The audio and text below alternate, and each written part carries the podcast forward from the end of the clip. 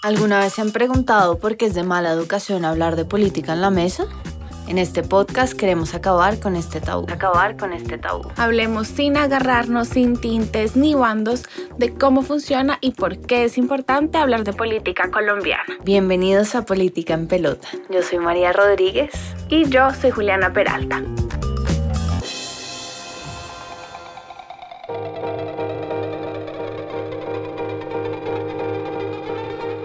Nuestro segundo capítulo vamos a hablar de los partidos políticos tradicionales de Colombia. Los partidos políticos tienen ese objetivo de unirnos y de representar nuestros ideales políticos y son los partidos quienes nos dan la voz a los ciudadanos y la posibilidad de que participemos políticamente en todas las esferas del gobierno. Todos en Colombia seguramente hemos escuchado hablar del Partido Conservador y del Partido Liberal, pero ¿conocemos su historia? O por qué han sido tan importantes en nuestro país. En este capítulo vamos a indagar en su historia, cómo nacieron, cuáles eran sus principios y cuál ha sido su rol e importancia desde la independencia de Colombia. Pero María, antes de hablar de los partidos, cuéntame cómo era que se hacía política alrededor de la época de la independencia. Pues Juli, lo primero que tenemos que entender es que la sociedad colombiana siempre ha estado profundamente dividida. Antes de la independencia ya se venían haciendo preguntas entre las élites, hombres blancos, criollos y españoles obviamente, sobre la soberanía, la ciudadanía y la representación política. Y se estaban cuestionando las relaciones de poder que había en la época. Todos estos sentimientos y pensamientos se van a materializar a través de las juntas de gobierno y los cabildos. Estas dos herramientas van a ser la semilla que luego llevaría a la creación de los partidos políticos tradicionales. Las juntas de gobierno eran unas reuniones con gente que pensaba igual que tú, eran como unos clubes sociales de la Nueva Granada, eran tertulias pero eh, un poquito más amplias y estaban abiertamente en contra de la corona española. Importante que solamente hombres de élites, blancos, criollos y españoles podían entrar a estas tertulias. Y ellos van a ser unos pasquines que van a empezar a pegar por toda la ciudad para convocar a más hombres blancos de élite. Eh, entonces van a empezar a crearse organizaciones políticas que tenían claro quiénes compartían las ideas, pero aún no era tan claro qué ideas compartían entre los que pensaban parecido a mí. Después de la independencia, todavía no sabíamos si íbamos a tener un gobierno central o si nos íbamos a organizar en entidades independientes. Cartagena, por ejemplo, no quería que Santa Fe, es decir, Bogotá, fuera el poder central y la autoridad. Pero a su misma vez, Mompox no quería ser el subordinado de Cartagena. Lo que sí se sabía es que había una red de lealtades y rivalidades, hagan de cuenta como facciones que al final determinaban la arena política y planteaban su opinión frente a temas que estaban pasando. Cuando la Gran Colombia se distribuye en 1831 y se llega a la República de la Nueva Granada, es que se empieza a explorar verdaderamente un cambio en el aparato jurídico, político y religioso. En el caso del campo colombiano, es importante mencionar que los campesinos, los indígenas y mestizos continuaron con una subordinación hacia el Estado y a la Iglesia, incluso después de la independencia. Y por eso, digamos, no es gratis que se dirigieran al patrón como mi amo y a las personas de clase alta como su merced frases que aún en día seguimos utilizando y hacen parte de la jerga como su merced. Después de que la independencia se completara en 1819 va a haber como dos sentimientos generalizados de cómo se quería que fuera el país después de la separación efectiva de España. El primer sentimiento era querer seguir con las costumbres que venían de la corona española. A este grupo que quería seguir con eso pertenecían, por ejemplo, los terratenientes, los militares y el clero con lugares importantes y algunos campesinos. De hecho, los campesinos y en general las personas de las zonas rurales estuvieron a favor de conservar las costumbres. Em, también se abogaba por la esclavitud y por mantener un status quo y conservar la tradición política y social que se traía desde la colonia. Pero ¿por qué se hacía esto? Y es básicamente para no interferir con los intereses económicos. Porque había gente que durante el imperio español había obtenido un estatus como chévere, relajado y no quería dejarlo ir.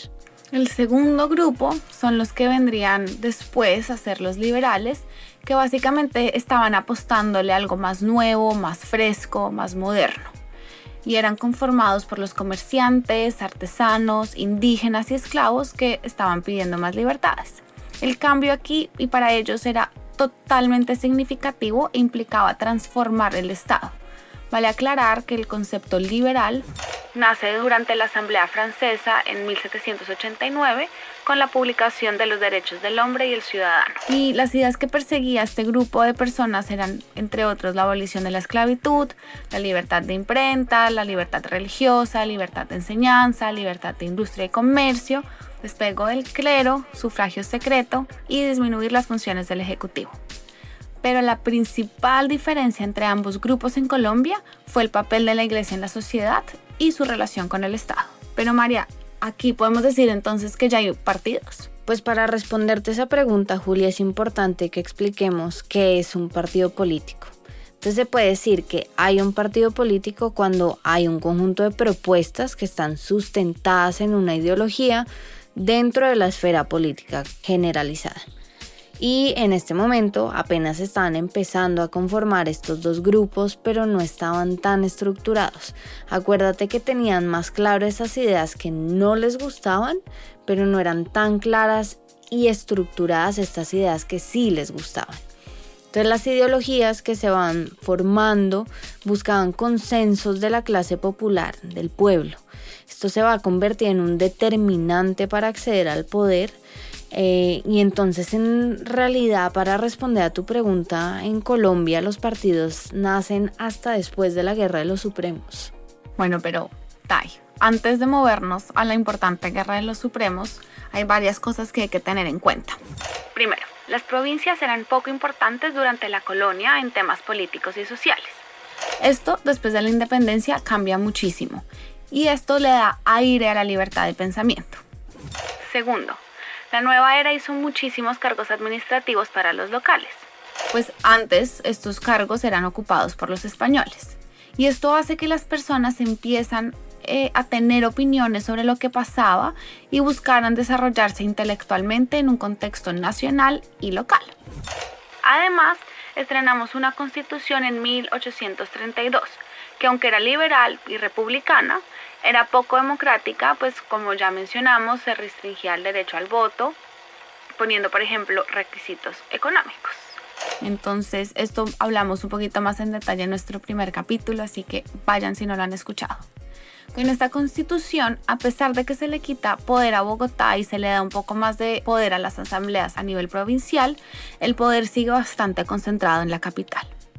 Con esta constitución además se reafirma la suspensión de los conventos menores. Pero bueno, María, ahora sí cuéntanos qué es la Guerra de los Supremos. Bueno, la famosa Guerra de los Supremos empieza en 1839 y este fue el año en el que se recibió el primer conflicto interno de la Colombia independiente. Eh, esta Guerra de los Supremos también es llamada la Guerra de los Conventos. La guerra dura tres años y empieza porque durante la presidencia de José Ignacio de Márquez, es decir, el que vino justo después de que Santander fuera presidente, hizo una ley para suprimir los conventos menores de Pasto, es decir, los que albergaban menos de ocho curas y los quería convertir en escuelas públicas, que no me parece tan mala idea. Pero bueno, los curas se pusieron bravísimos porque suprimieron los conventos y ellos decidieron empezar una rebelión. Y en 1840 se va a sumar a esta rebelión un tipo que se llama José María Obando. José María Obando es súper importante para esta guerra porque él apoya a los conventos, lucha por ellos y llega a enfrentar incluso a las facciones del gobierno más liberales. Por su parte, el presidente Márquez, desde Bogotá, manda a alguien a resolver este problema en Pasto pero ya los tipos allá no quieren hablar y entonces se van para Bogotá a pedir un Estado federal que les dé aún más poder a los gobiernos locales y así de pronto, entre otras, conservar los conventos.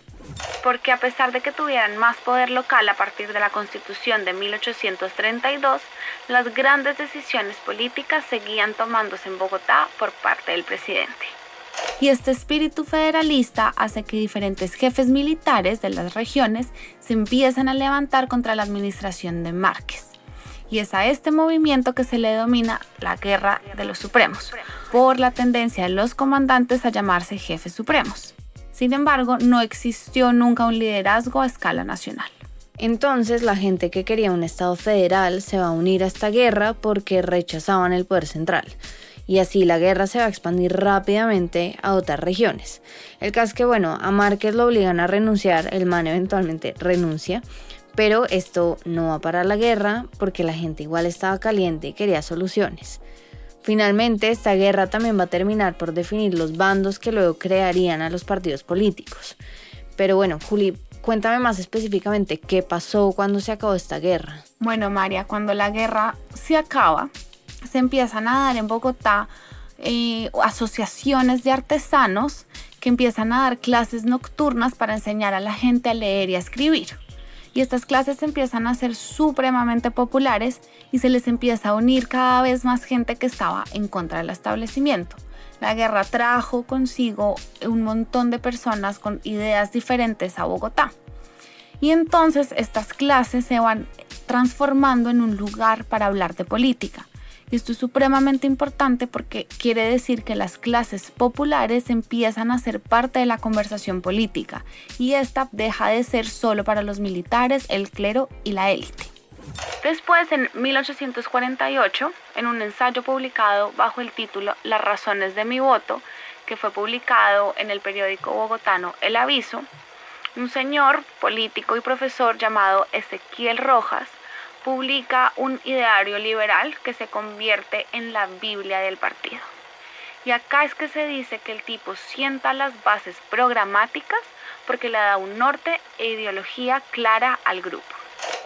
Acuérdense que unas bases programáticas son cuando un partido propone un conjunto de soluciones basadas en su ideología. Entonces, en estas bases programáticas se deja claro que se quería, por ejemplo, una división de poderes por miedo a que el Ejecutivo tuviera demasiada fuerza y terminara siendo una dictadura o una tiranía. Es clarísima la separación con la Iglesia, se pide un gobierno más tecnocrático y pues chao a la religión como medio para gobernar. Ezequiel escribe por qué se debía votar por José Hilario López, un tipo liberal que finalmente llega a la presidencia en el 49. José Hilario López va a ser un reformador del país en términos económicos, sociales y culturales y es más conocido por darle la libertad a los esclavos.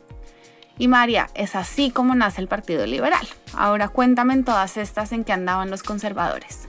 Pues un año después, el 4 de octubre de 1849, Mariano Espina Pérez y José Eusebio Caro van a publicar una declaratoria política en un periódico llamado La Civilización, en los que se incluían los primeros principios programáticos del conservatismo. Y lo que defendían desde el Partido Conservador era, por ejemplo, respaldar la moral cristiana, defender la propiedad privada, garantizar la seguridad en todo orden y acá es cuando se consagra esa idea de que hay dos formas muy distintas de entender la forma del Estado y además se crea una disputa entre los buenos y los malos porque se empieza a satanizar al otro bando.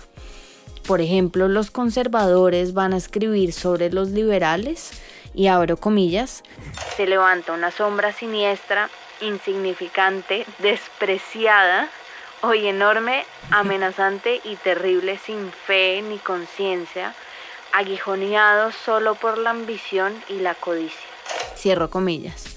Y así es como nace el Partido Conservador. A finales de 1849, entonces ya se habían perfilado claramente los dos partidos políticos y ambos tenían ya sus bases programáticas que van a continuar hasta, bueno, me gustaría decir la actualidad, pero voy a decir hasta mm, que se crea el Frente Nacional. María, esto realmente lo que significa es que los partidos tradicionales no vienen de Santander y Bolívar. De hecho, es bastante impreciso, incluso el propio Mariano Espina Pérez escribe sobre el tema y dice que ser o no ser enemigo de Santander no es ser conservador. Entonces ya para terminar, me parece importante decir que estábamos llegando a uno de los periodos más convulsionados del país, que es la Guerra de los Mil Días. Y es que los partidos empiezan a construir discursos religiosos o de ciudadanía muy segmentadas de tú por acá y yo por allá, Son discursos supremamente opuestos, radicalmente distintos, muy violentos y sobre todo están presentes en todas partes. Entonces ser de un partido era en cierta medida, como venimos diciendo, encontrar algo en común con un grupo de personas. Los partidos también lograron la cohesión que no se había logrado nunca en el país. Cada grupo, cada partido iba a dictar lo que era natural y ya de por sí había una tradición de palabras para estigmatizar, entonces esto fue perfecto para satanizar al adversario. Además, los odios entre los dos partidos no tenían tanto que ver con la ideología, sino que era como una necesidad de identificarse y buscar causas comunes. Además, también me parece importante decir que ser de algún partido era tradición familiar, porque si tu familia pues era liberal, entonces tú tenías que ser liberal o si no pues te echaban de tu casa o eras desertor o lo que fuera. Esto significa que la política traspasa las urnas y llega a la vida cotidiana, pero la política electoral, ojo, llega también a las relaciones interpersonales y esto es lo que termina condenándonos a una violencia inminente que se desencadenaría a partir de la guerra civil no declarada que fue la violencia. María, y ya como para dar cierre un poco el capítulo, me gustaría resaltar un poco lo que venimos hablando de que los partidos empiezan a unir a las personas de todo el país. Entonces empezamos a identificar esas personas que piensan como yo, pero también a identificar a las personas que no piensan como yo. Y eso hace que se dividiera también el país en dos.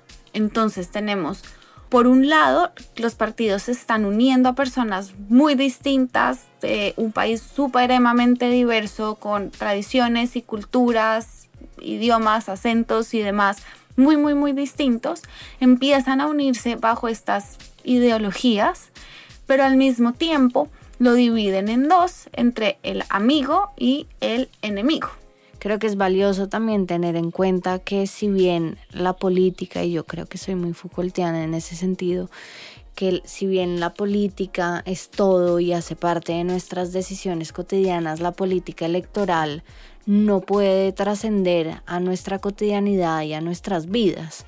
Es decir, porque un partido tendría que dictaminar si yo hago o no hago o de qué manera lo tengo que hacer. Entonces, si bien todas las decisiones son políticas y todo tiene que ver con la política, me parece peligroso que tu vida diaria se rija por las bases programáticas de una ideología partidista, ¿no? Porque esto al final, como lo dijimos desde el principio del partido, fue hecho por hombres blancos de una élite, es decir, si bien había participación de otros sectores como por ejemplo campesinos o indígenas, era apenas lo que se lograba escuchar en estos lugares de tertulia, lo que se escuchaba en las calles, pero una real participación de estas personas para sentar las bases programáticas pues no la, no la hubo eh, y pues mucho menos de mujeres, ¿no? Entonces eso es, eso es peligrosísimo por donde se le vea. Y esto también nos hace pensar en que ha sido imposible construir un somos en Colombia. Es decir, ¿qué significa ser colombiano? ¿Qué significaba ser colombiano en ese punto si no existieran los partidos políticos, cómo se definía un colombiano en abril del 48 si no era soy liberal o soy conservador. María, y aquí creo que es también muy importante decir que como veníamos hablando antes de la formación de los partidos, todavía las líneas estaban muy borrosas y, estábamos todavía pensando, ¿no? Como que queremos ser de nación y la respuesta básicamente fue o ser liberal o ser conservador. Y con esto se empezó una tradición durante la mitad del, siglo XIX, la segunda mitad del siglo XIX, en que cada vez que un partido nuevo llegaba al poder, votaba la constitución que había hecho el, gobierno anterior y creaba una nueva constitución completamente distinta. Entonces estos cambios cada cuatro años de no solo gobierno y digamos agendas políticas como pasa hoy en día, las constituciones no duraban más de cuatro años. Entonces esto también, eh, digamos que le, le, echa esa leña al fuego de lo que tú estabas diciendo, que es imposible construir un somos porque pues cada cuatro años nos están cambiando un somos y además que nos está cambiando este somos es mi enemigo, entre comillas, ¿no? Mm, Entonces creo que, dime. No, estaba como ah. me gusta tu Entonces creo que todo esto, lo que decía, a pesar de que logra unir a personas muy distintas, eh, pues se vuelve realmente imposible construir un, Somos Colombia. Y se crea este discurso de partido, un discurso partidista, más no un discurso de Estado. Y trayéndolo un poco a la actualidad y, y pensando en dónde estamos hoy en día, que pasamos de tener dos partidos a tener ahora 13 o más, más movimientos y un montón de, cosas y ruidos, vale la pena preguntarnos si realmente hemos logrado llegar a un acuerdo común de lo que significa para nosotros ser colombianos. O si al contrario, seguimos aferrándonos a las ideas partidistas e ideológicas por encima de nuestra nación. Creo que esa es la pregunta que queda abierta para todas y todos definitivamente no tenemos la respuesta final para esta gran pregunta de qué significa ser colombiano. ¿Tenemos algún pensamiento generalizado? ¿Somos de alguna forma? ¿Nos identificamos afuera del país por algo más allá del pasaporte, por ejemplo? Entonces, pues los invitamos a que piensen en esto, piensen de qué manera podemos construir un somos, y que nos compartan todas sus opiniones en nuestras redes sociales y muchas, muchas gracias por acompañarnos en este striptease político. Gracias. Gracias por acompañarnos en este striptease político. No olviden suscribirse a este podcast para seguir empelotando la política con nosotras. Si quieren más información sobre el tema de hoy, les vamos a dejar unos links de referencia en la descripción del capítulo. Además, queremos escucharles y saber sus opiniones, sus comentarios, quejas y reclamos. Para eso, síganos en nuestras redes sociales política.enpelota en Instagram y Twitter. La investigación de este capítulo fue realizada por nosotras, Juliana y María, y la edición de sonido y la música son de Pablo Sosa.